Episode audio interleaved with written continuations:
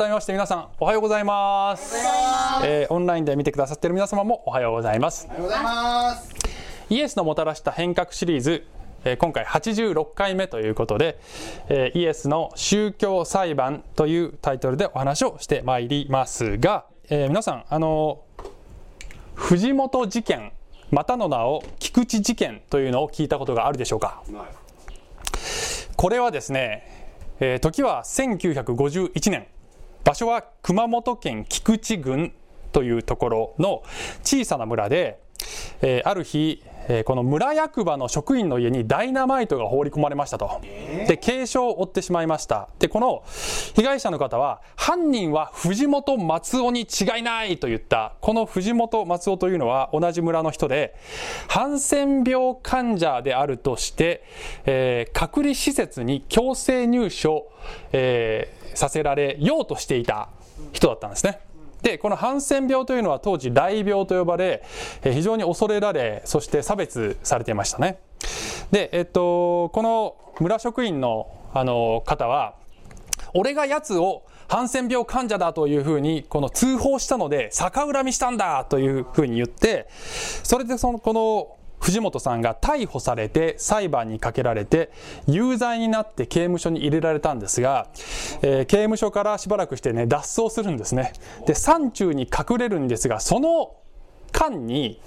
えー先ほどの村の職員職員が今度は死体で発見されるんですね、でこれはもう藤本がやったに違いないということで再逮捕されて、えー隔離施設に入れられその施設内でのこの非公開の特別法廷というものの中で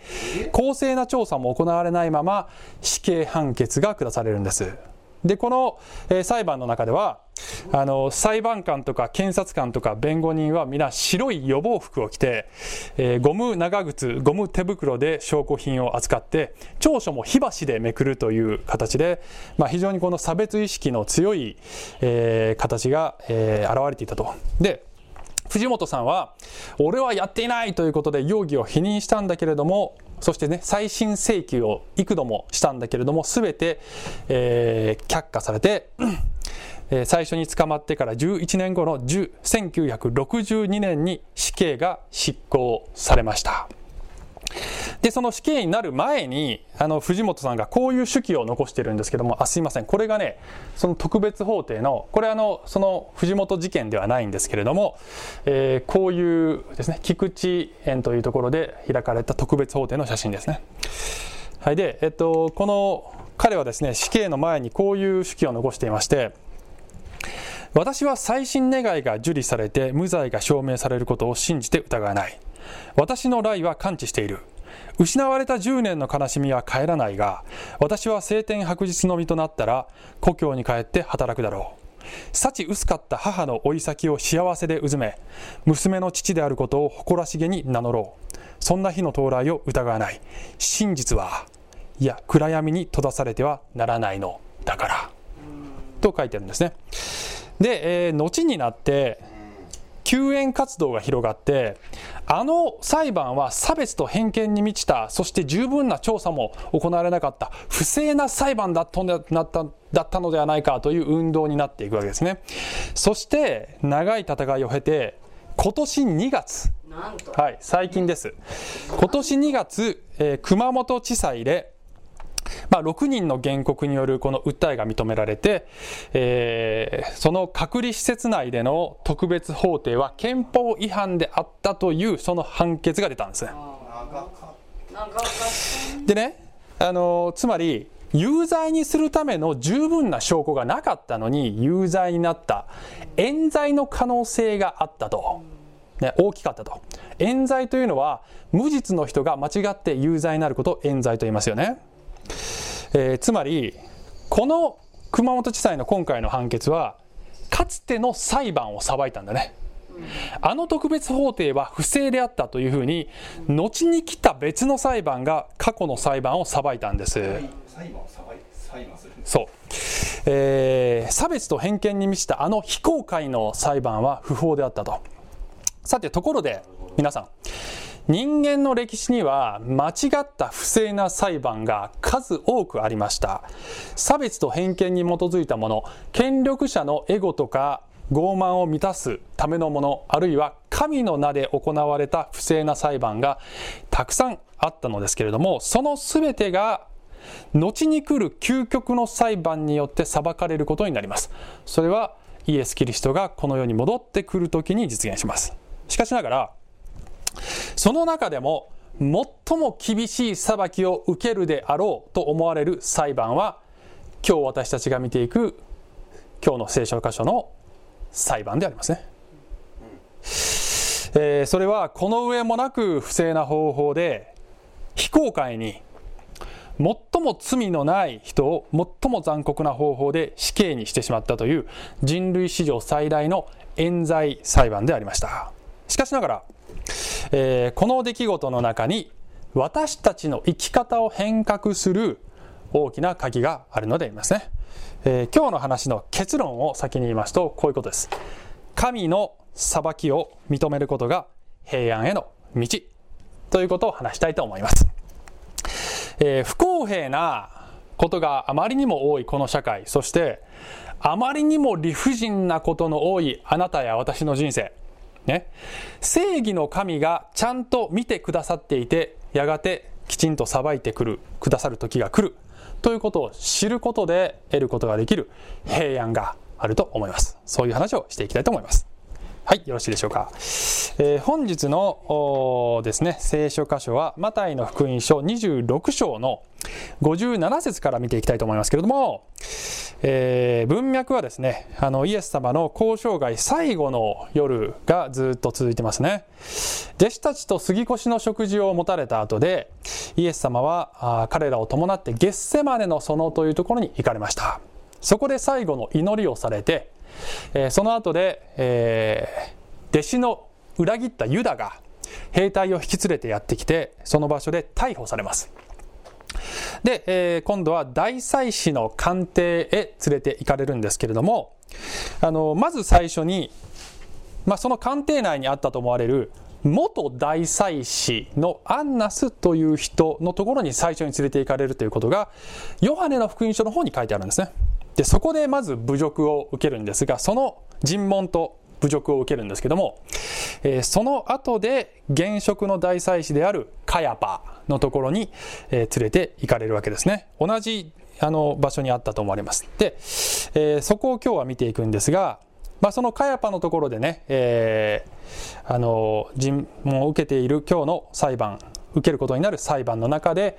えー、同時進行でペテロがイエスなんか知らないという失敗をやらかしてしまうんですが、それは前回、えー、学んだ部分ですね。先に前回その部分を見ました。今日は裁判の場面を見ていきたいと思います。はい。じゃあ、マタイの26章の57節から見ていきます。はい、57節人々はイエスを捕らえると、大祭司カヤパのところに連れて行った。そこには立法学者たち、長老たちが集まっていたと。さあ、この大祭司カヤパは、この年の大祭司であったというふうに書かれてあるんですが、大祭司というのは本来は終身職なので、一度なったら最後まで死ぬまで大祭司というのが本当なんですけども、えー、当時ローマが支配していたので、一人の人への権力集中を避けるためにローマが毎年大祭司を任命するという、えー、形になっていたわけですね。そしてこのカヤパが大祭司だったわけです。で、えー、ここで集まっているのは、まあ、ユダヤ議会、サンヘドリンと呼ばれている、えー、ユダヤ議会ですね。まあ、イスラエルの国の国会のようなもので、この議会が裁判所も兼ねていたということですね。で、サンヘドリンの、えー、議員の人数は71名ですが、えー、この場面では夜明け前の緊急招集なので、まあ、おそらくは全員は集まっていなかった。一部だけだったと思いますね。はい、えー、こういうシチュエーションで、えー、イエスが裁かれていきます。59節にとります。さて、祭司長たちと最高法院全体は、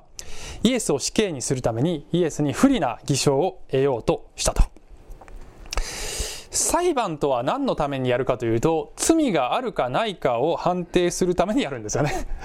えー、死刑のために偽証人を立ててる時点ですでに、えー、この結論ありき最初から結論ありきのこの裁判の不法性がここにね現れていると思いますね、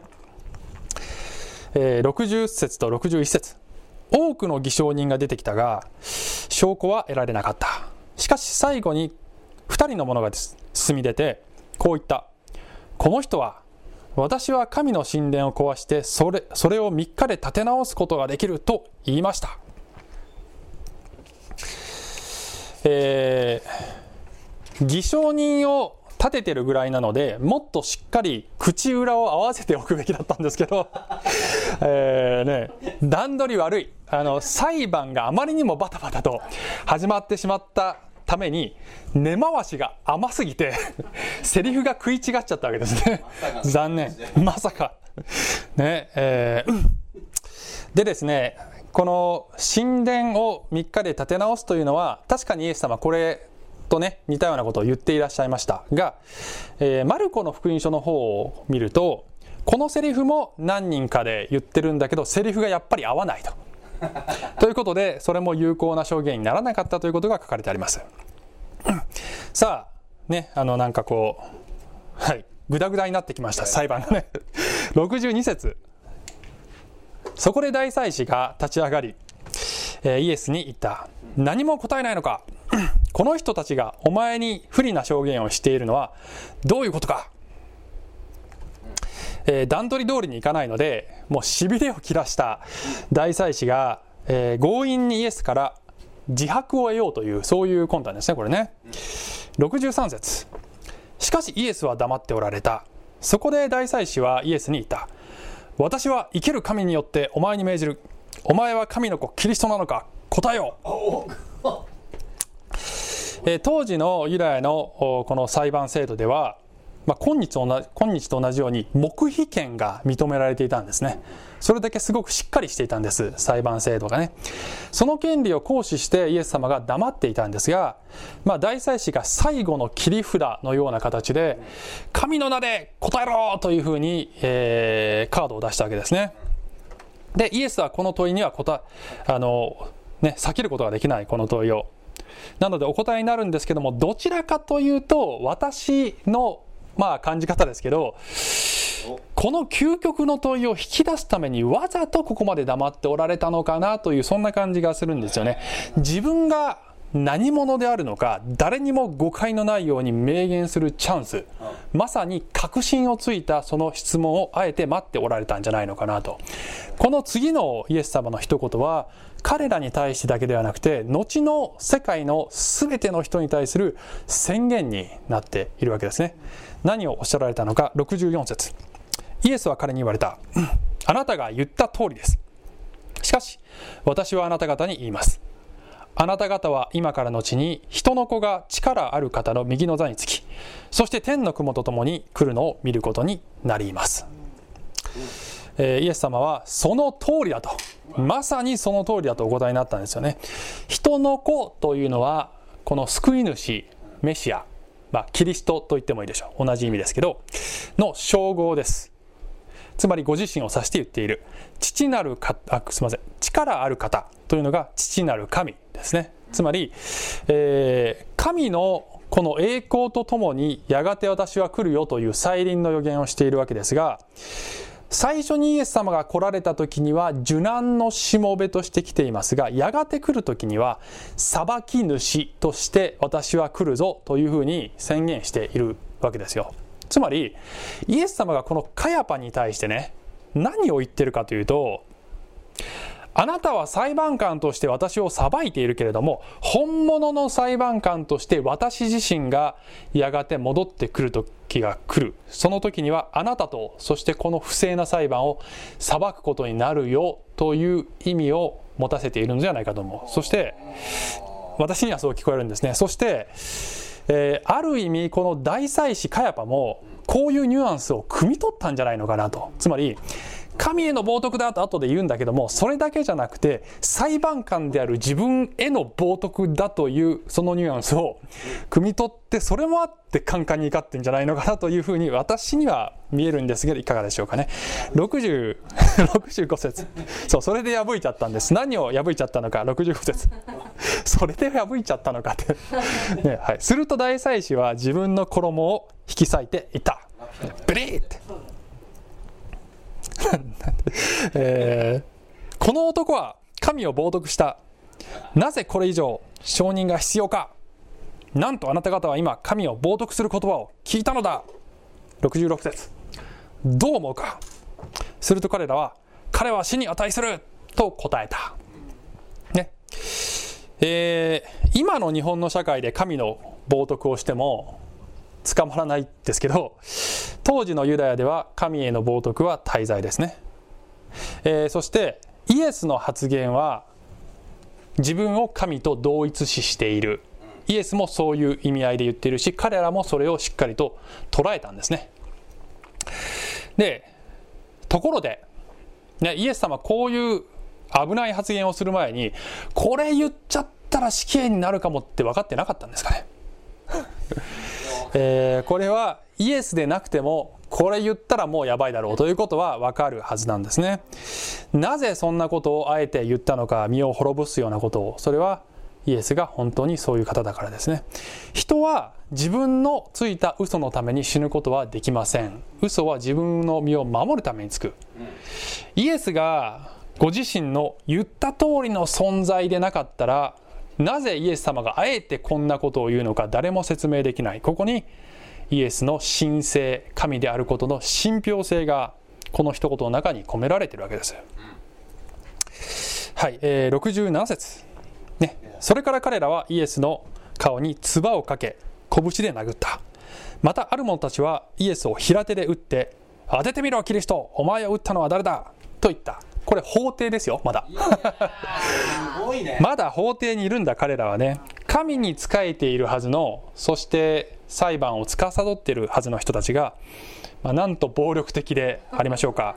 正義の名のもとに行われた裁判は正義のかけらもなくこうして終わっていきました。ということですね。さてこの後でまあ、夜が明けてからもう一回彼らはねなんかオフィシャルな形で議会を招集してもう一回ちょっとちゃんと正式にやり直そうということで同じような、ね、少し違いますけど同じようなやり取りをもう一回形式上繰り返す。そこで正式に死刑が確定という形で、まあ、話が進んでいきます。さてところでね、あのサンヘドリンの、まあ、要するに国の指導者たち宗教的な指導者でもある人たちは、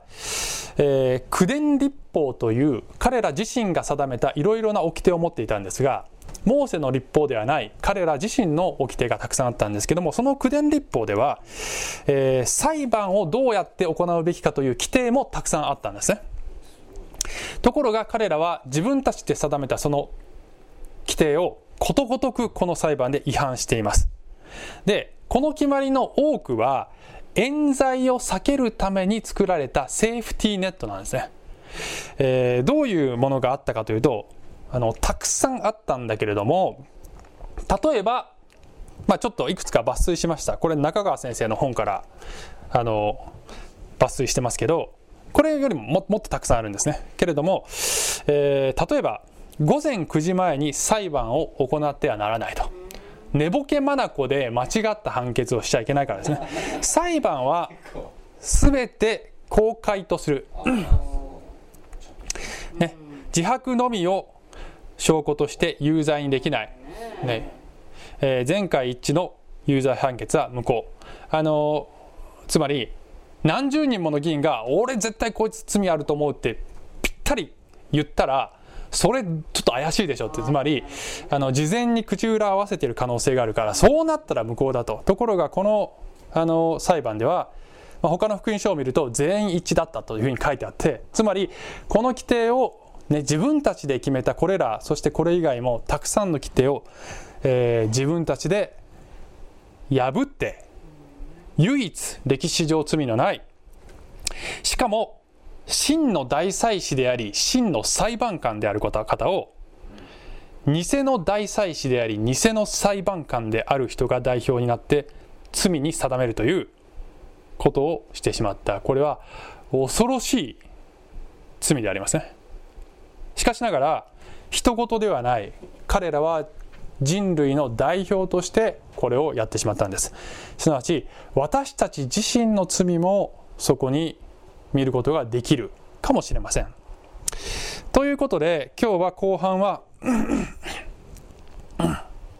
えー、ここから後半に入っていきたいと思いますけれども大丈夫です、えー、今日の話のポイントは皆さん覚えてますか？はい。神の裁きを認めることが平安への道というのが今日の話だというふうに冒頭に言いましたけどもねこれはつまり神に代わって私が裁判官であることをやめようではないかということですね。あの冒頭にですねあの歴史の中の全ての裁判を神はやがて裁くことになるというふうにね言いましたけれどもそこで言ったこのあらゆあらゆる裁判というのは何も法廷で行われた公的な裁判のことだけではなくて私やあなたが個人レベルで日常生活で行っているさまざまな非公開の裁判ねもやがて白日のもとにさらされる時が来ますということです。なので、えー、神の神だけが裁き主であなたは裁判官ではないのだということを認めてくださいという話をしていくんですが、えー、裁判官を降りた人はどうなるか3つの特徴を話したいと思います。はい。ね。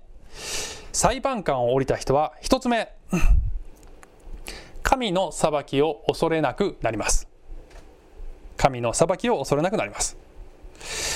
本来は神の裁きほど恐ろしいものはありません。イエス様は魂を地獄に落とせる方こそを恐れなさいと言われました。それは恐ろしいことです。神の裁きは恐ろしいことです。しかしその方があなたのことをもう裁かないよと。これはもちろんイエス様をあなたが信じたならということですけどね。その方がもうあなたを裁かないと断言してくださっている。なぜかというとイエスが裁かれたからでありますね。神の裁きを認めて自分が裁判官を降りるということはどういうことかというと神がその怒りをどこに下されたかということをしっかりと汲み取ることでもあります。あのヨハネの3章18節ね、えー、こう書いてます。御子を信じる者は裁かれない。信じない者はすでに裁かれている。神の独り子の名を信じなかったからである。と書いています、えー、でねこの世界は神の怒りのもとにあるんだと。すでに。全ての人は怒りのもとにある。イエスを信じる者は裁かれないと書いてるんですね。ところが悪魔はあなたにその自由を与えまいとします。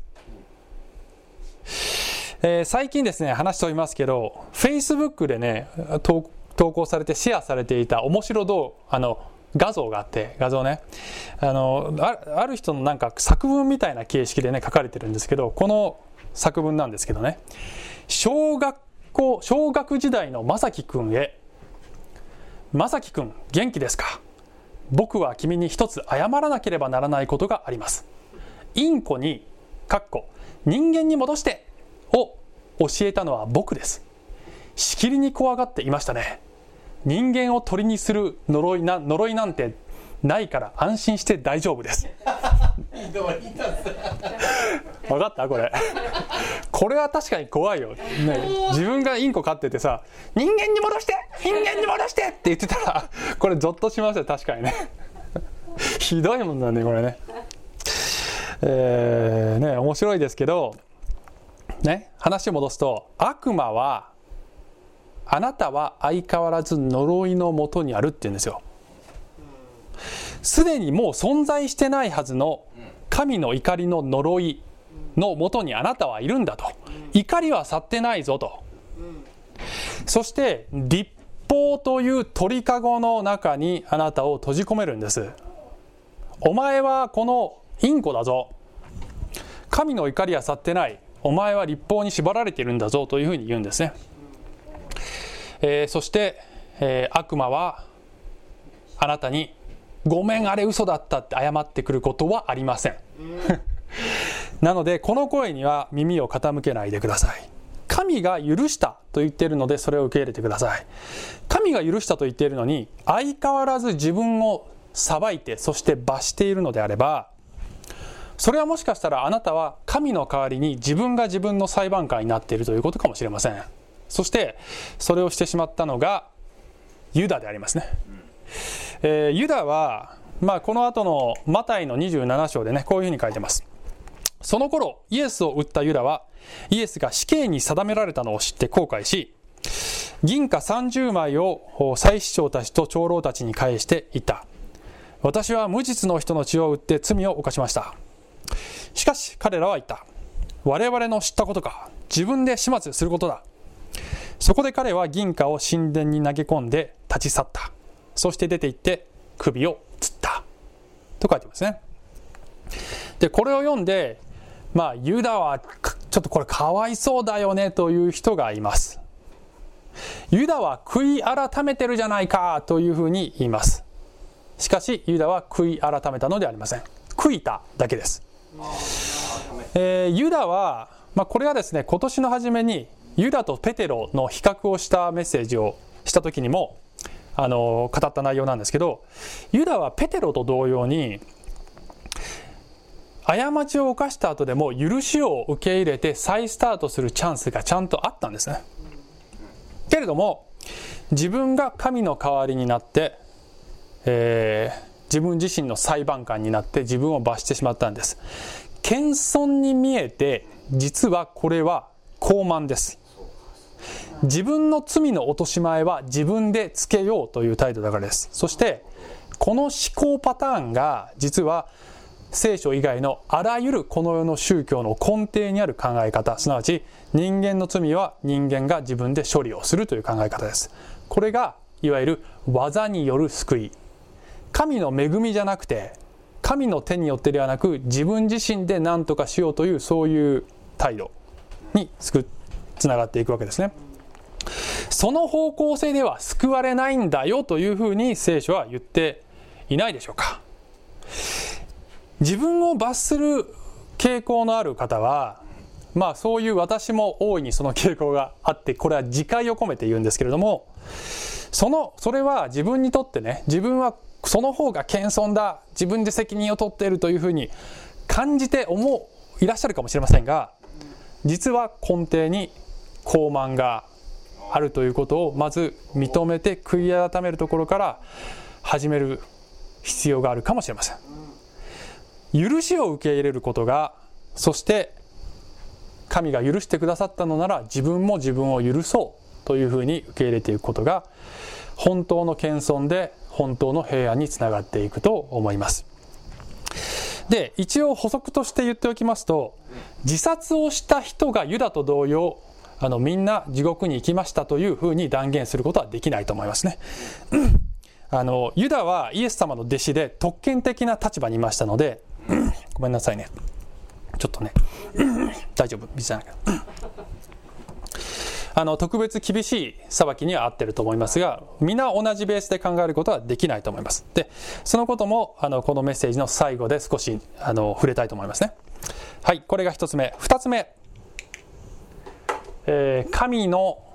ねえっと裁判官を降りた人は神の裁きに委ねます。1つ目は自分自身に対する裁きの話をしたんですが2つ目はこれはあ他者に関する裁きですね。特に、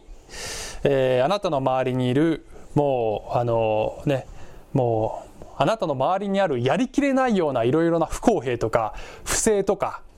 またはあなたを不当に虐げる人々。ね。今パッと頭に思い浮かんだ思い浮かんだその人。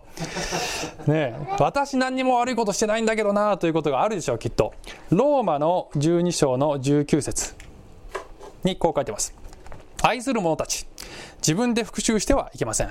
神の怒りに委ねなさい。こう書かれているからです。復讐は私のもの私が報復する。主はそう言われますね不当な仕打ちを受けたり正当な権利が踏みにじられたりするときにもちろん私たちは知恵を尽くして正当防衛をしたり、あるいは平和的に解決する努力っていうのが、まあ必要な時がある。それがダメだっていうことではない。しかし、不正の力が大きすぎて無力を感じることもやっぱりありますよね。あの、力の及ばない悪に対して、もう本当に、あの、無力感を感じるということがあります。しかしそれも永久に放置されることはありません。時が来れば究極の裁判官である方が裁いてくださいますそれは地上で起こるかもしれないしもし地上で起こらなかったとしても究極的にはやがてイエスが来られる時にそれをしてくださいますイエス様は隠れていることで明るみに出ないことはないのだというふうに言ってくださいました、えー、この世界で本当に虐げられている人がたくさんいる中でえー、その方々にとってこれが大きな慰めとそして平安になるのではないでしょうか、えー、誰かを傷つけたり傷つけ返したりねあるいは血を流すような方法で強引に問題解決をしなくていいんだよと。やがて裁判官が裁いてくれる。と信じるということですがそのモデルが今日の裁判のイエス様の姿でありましてえー、その姿をね、ペテロがこういうふうに、第一ペテロの2章の23節でね、こういうふうに描写しています。罵られても罵り返さず、苦しめられても脅すことをせず、正しく裁かれる方にお任せになった。とペテロは言ってるんですけど、このイエス様裁判を受けてる最中、ペテロはすぐその外にいて、イエス様知らないって言っちゃったんだよね。ではその自分と対比していかにイエス様がこのこの世の悪に対してもあえてこの身を委ねておられたのかもちろん究極の勝利のためですがその姿をイエス様は驚嘆を持ってこのように、え、書いているんじゃないかなと思うんですよね。うんえー、ねいかがでしょうか。あの一昨日のことなんですけど、えー、小学1年生の娘が夜寝る時にあの妻にね報告したんですね。こういう報告を。今日学校ですごく嫌なことあったのって。あの何々ちゃんが私のことすごくバカにしてきてあのルカちゃんって本当バカだよねって言ってくるのをすごくすごく傷ついたすごく嫌だったっていうふうにね言ったんですね。そしてねこういうふうに言ったんですね。何々ちゃんはイエス様信じてないのかもねって。でも私はイエス様信じてるからバカって言わないことにするっていうふうに言ったんですって。でこの報告を聞いてねあの父親である私としては2つの感情が同時に来ました。一つは傷ついた娘と一緒に胸が痛いということとイエス様を信じてるから悪に対して悪で返すまいとするその姿勢を本当に誇りに思いましたね。嬉しかった。天のお父さんも一緒だと思うんですよね。あなたが不当な仕打ちを受けている時にあなたと一緒に主は傷んでおられます。と同時にもしあなたがイエス様を信じてるから悪に対して悪で返さないことにしようと決意するならばきっとあなたのことをとても誇りに思ってくださると思いますね。これはすごく難しいことで自戒を込めて言っております、ね、私がそればっちりできるってことじゃないですからね。本当に。いやもうなかなかね娘から学ぶことが。はい。えー、3番。ね丸3はい。丸3は裁判官を降りた人は神の裁きを裁かないようになると思いますね。今日の聖書の箇所は人間が神であるイエスを恐れ多くも裁いてるんだよね。聖書を見て皆さん神様の裁きに不満を抱いたことないでしょうか？私は大いにあります。例えば旧約聖書に出てくるいろいろなあの厳しい神罰の記述はもう読むのが嫌でしょうがないというね。これ神様厳しすぎないと言いたくなるようないろんな出来事ありますよね。で、さらに受け入れるのが難しいのが聖書に書いてある永遠の滅び。イエス様を信じなかった人は滅んでいくというそういう、えー、記述ですよね。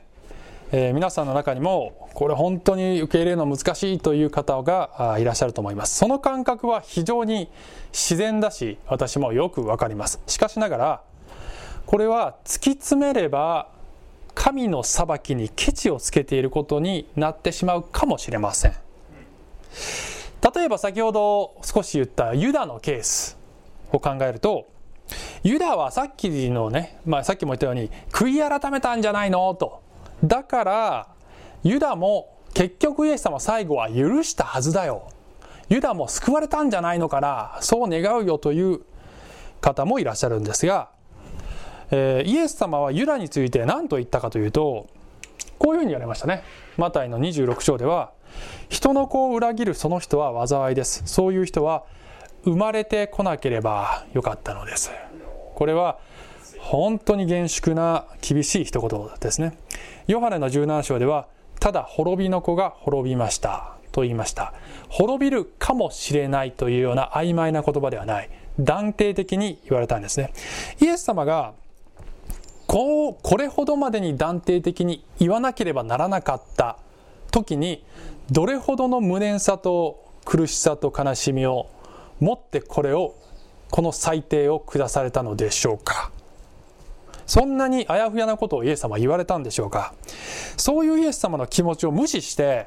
いやイエス様あなた優しいから結局許してあげるんでしょうっていうそういう態度でイエス様に接するっていうのはそれはもしかしたらあなたがイエス様の上に立ってイエス様の裁きを裁いていることにならないでしょうかね。で、こういう考え方をする方々は、万人救済説であるとか、セカンドチャンス論という考え方に立っている方に多いですね。万人救済説というのは、結局、最終的には地獄に行く人は誰一人いなくて、神様は全部、神様は愛の神なので、みんな救うんでしょという聖書の捉え方で、それがいかに間違っているかということは、私、あの、何年か前に3回ぐらいのシリーズでがっちり解説したので、まあ、それは、あの、ここでは繰り返しませんが、あの、そこまでいかずとも、あの、全員と言わずとも、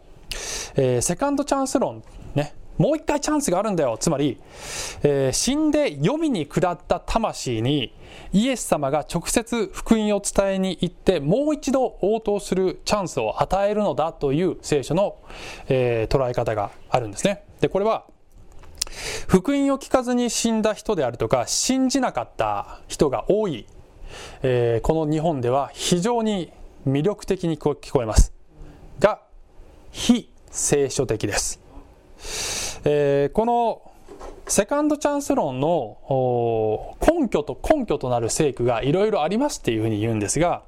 まあ、それをですね、今日ここであの一つ一つ検証していくことはしません。えー、が、まあ、例えばですね、私が最近聞いたものであると、あの、例えば詩篇の139編にね、8節のところでダビデがこういうふうに言ってるところがあって、たとえ私が天に昇っても、そこにあなたはおられ、黄泉に床を設けてもそこにあなたはおられます。という、えーと、この役はねあの第3版新海訳第3版でね。黄泉に床を設けてもいると書いてるじゃないか。これがつまり黄泉にいる人にも神様がもう一回チャンスを与えるということじゃないかというふうに読んだらそれはあまりにも強引な飛躍ですよね。と思いますけどね。このダビデが書いてるのは神の偏在性。ね、神の支配と主権はいかなるところにも及んでいるというそういうことを言ってるわけですよね。でこれは神の支配がどこにでもあるということは神に従う者には慰めだけれども背く者には恐怖なんだよ。でその証拠にというかね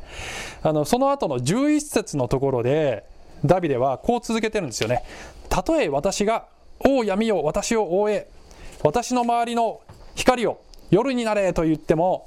あなたにとっては闇も暗くなく夜は昼のように明るいのです。って言ってるんだけどつまり仮に私が神に背いて隠れようとしても無駄ですというふうに言ってるわけだよね。つまり神につく者にとっても隠れる者にとってもいずれにしても神の支配は恐るべき驚くべきことだ。ということを表現しているのであってこの聖句をとってああイエス様がまた福音を伝えに行くのだというところに結びつけることはできない。で、えっと、これ以外にもいろいろとあのねあの聖句を挙げてこれが根拠だというふうに言うんだけれどもことごとく文脈を無視していたりあまりにも曖昧などうにでも解釈できるようなところをピックアップするんですよね。で、えっと詳しくはウィリウィリアム・ウッド先生の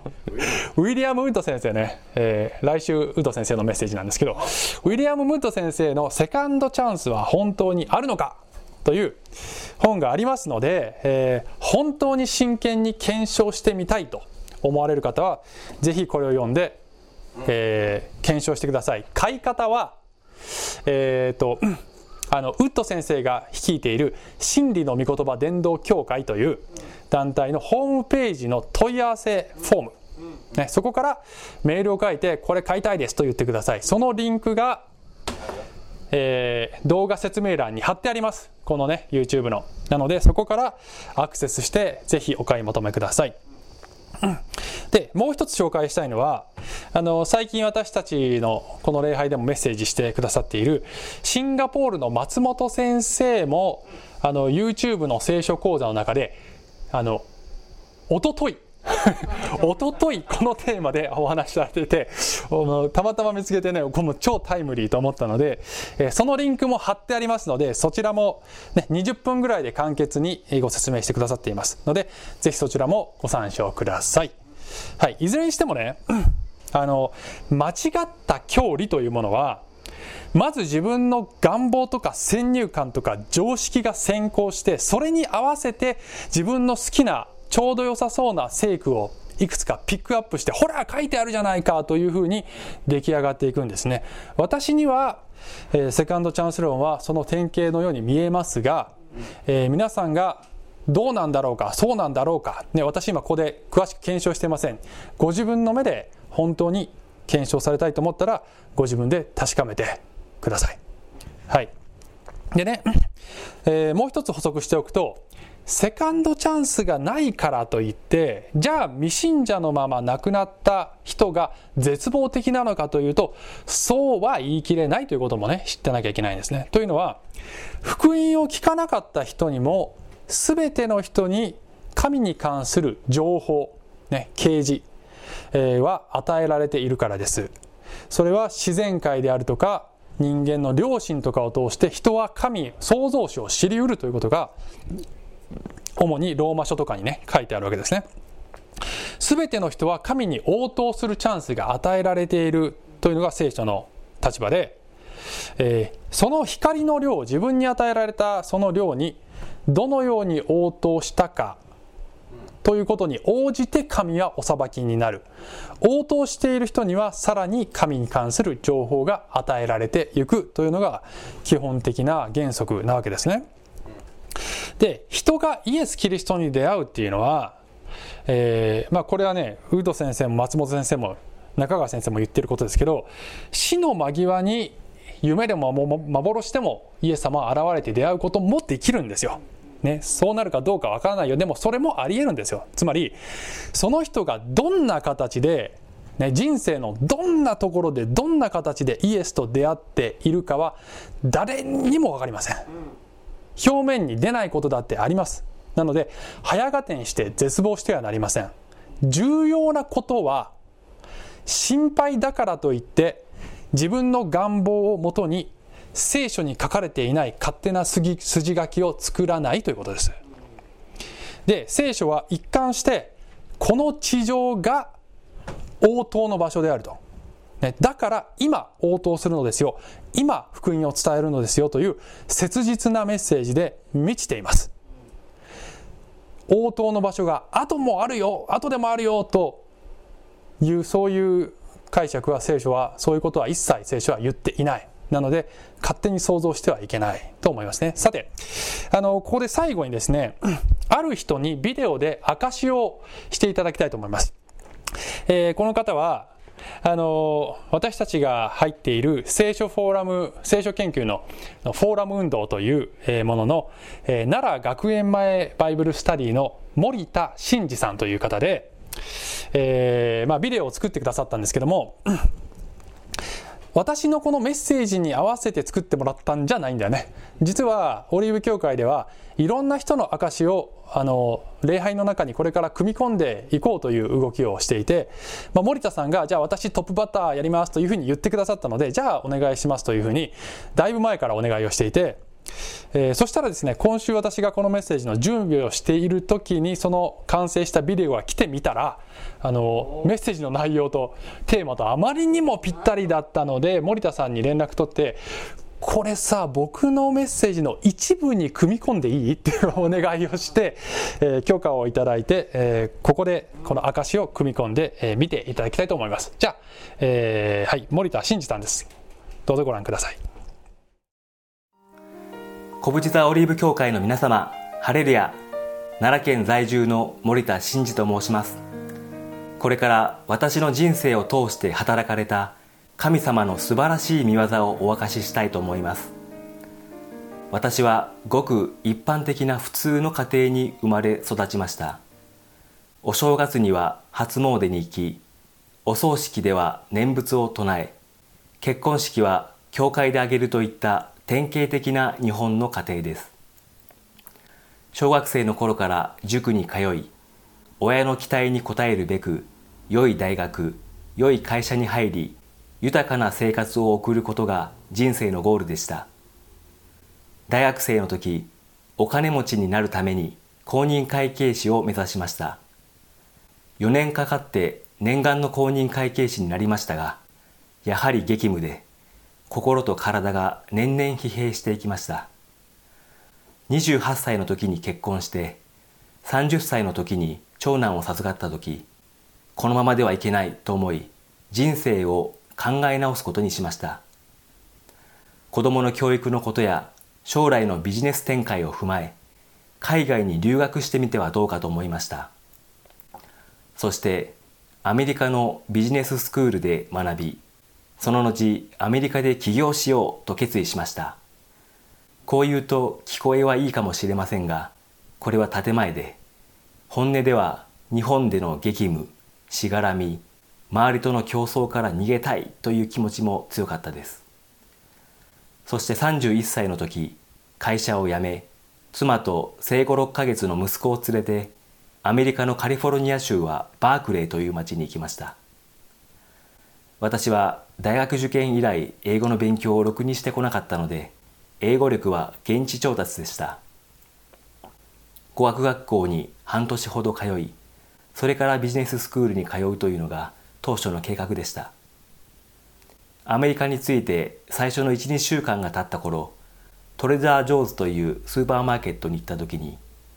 アジア系の顔をした女性が突然後ろから日本語で声をかけてくれました。その方は不慣れそうな私たちを見てこのスーパーはこの食材が美味しいよとかこれはあんまりだよとかいろいろと親切に教えてくれました。そして帰り際にもしよかったら自分の通っている教会に来ないかと誘ってくれました。私たちはクリスチャンでありませんでしたし教会にも行ったことがなかったので正直戸惑いました。でもアメリカに知り合いがいませんでしたしアメリカ人と仲良くなれるチャンスかなと思って思い切って行ってみることにしました。これは後から聞いた話なんですけども彼女曰く私たちが初めて会ったその日は曜日的に絶対そのスーパーには行かなかったそうです。でもその日だけはなぜか精霊の促しを感じ行くことにしてそして私たちを見つけて声をかけるようにと促されたそうです。それから私たちはその教会に毎週通うようになりました。さて私の妻なんですけども本当にお父さん大好きっ子でアメリカに行ってからも毎日決まった時間にお父さんとテレビ電話をしていました何か特別変わったことがなかっても「元気?」とか「ちゃんとご飯食べてる?」とかいった会話をして本当に楽しく話をしていましたまた妻には2歳年下の妹がいましてこの子が本当に面倒見がいいんです私たちがアメリカの中で引っ越しをするときにわざわざ日本から駆けつけてくれて手伝ってくれました。この岐阜と義妹が2人揃ってアメリカに遊びに来てくれたこともあってそれが今でも一番の思い出です。そんなある日日本から一本の電話が入りました。朝早かったので何かなと思って出てみたらそのギフト義妹が亡くなったという知らせでした。彼らはタイにツアー旅行に行っていたんですけどもその旅行先に乗っていたバンの運転手が居眠りをして追突事故を起こしたそうです。父と妹のことを本当に愛していた妻は風呂桶の底が抜けるほどどん底に突き落とされました。このことを聞きつけた教会の人たちがすぐに駆けつけてくれて私たちに食事をくれたり慰めてくれたりと本当に優しくしてくれました。それからすぐ日本に帰ってお葬式を済ませそれから弓道生活が始まりました。ギフト義妹は確かに亡くなったけれどもそれで本当におしまいなのか死後にも命があるのか死後の世界はあるのかあるんだったら今彼らはどこで何をしているのかそれを徹底的に追求することを始めました。これは例えるなら迷子になった愛する我が子を探すことに似ていると思います。我が子がいなくなったら親は一生懸命探しますよね。そうした親にとってきっとどこかで元気にしているはずだから元気出しなよといった言葉は何の慰めにもなりません。何県何市何番地にいるから大丈夫だよという言葉こそ初めてその親のとって励ましになる言葉になるのではないでしょうか。私たちはそういった気持ちでお父さんと妹の死後の命を追求しました。スピリチュアル占い霊媒臨死体験量子力学などありとあらゆる情報を探しました。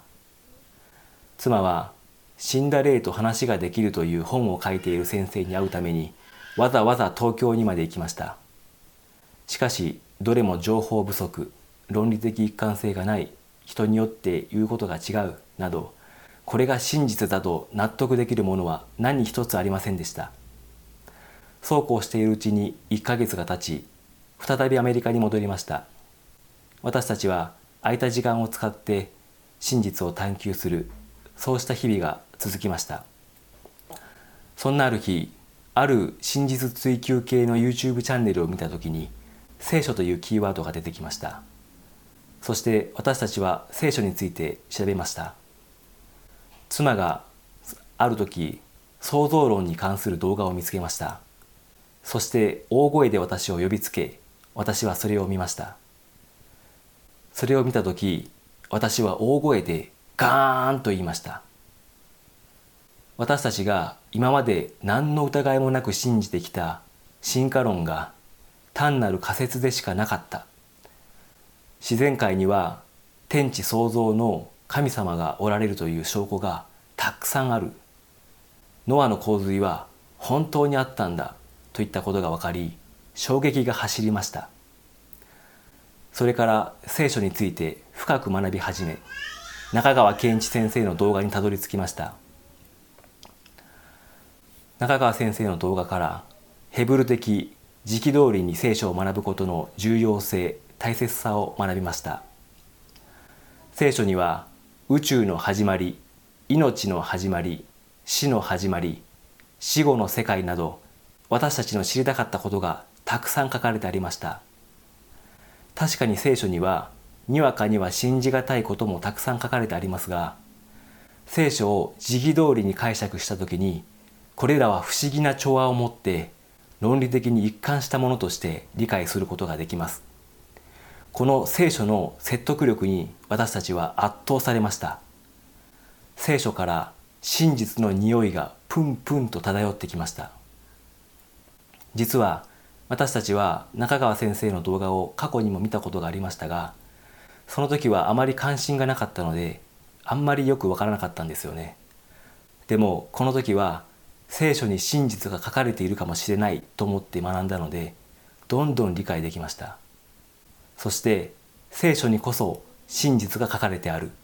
この聖書を否定することはできないと思うようになりました。聖書にはイエス・キリストを信じずに死んだ人は燃える火の池で永遠に苦しまなければならないと書かれています。亡くなったギフト義妹は私たちの知る限りイエス様を信じていた様子は皆無でした。ということは彼らが亡くなる直前に神様の特別な介入がない限り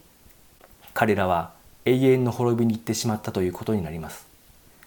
このことをすぐに受け入れることは到底できずセカンドチャンス論の教えに惹かれることもありました。でも聖書を時期通りに学べば学ぶほど神様が愛であり義であるということが分かりました父と妹のことを世界で一番愛している妻よりもはるかに彼らのことをよく知っておられ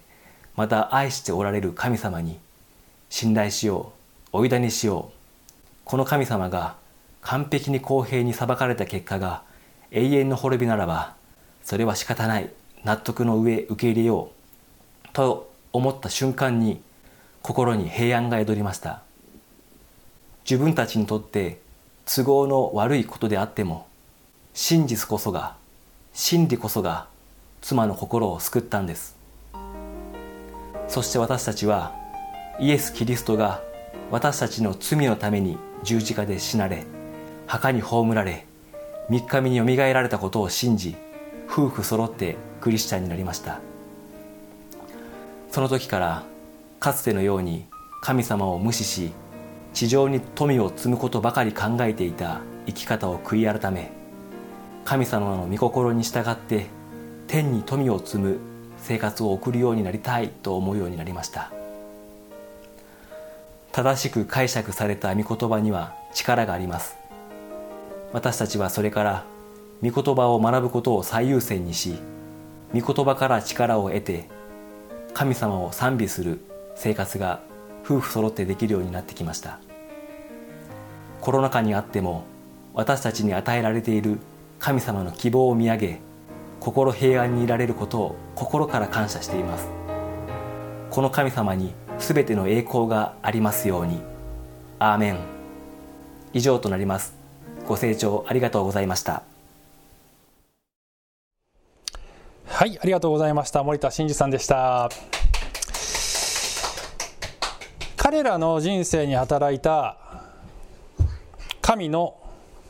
導きと摂理ねを賛美せずにはいられない。と同時にやはりここで感銘を受けたのは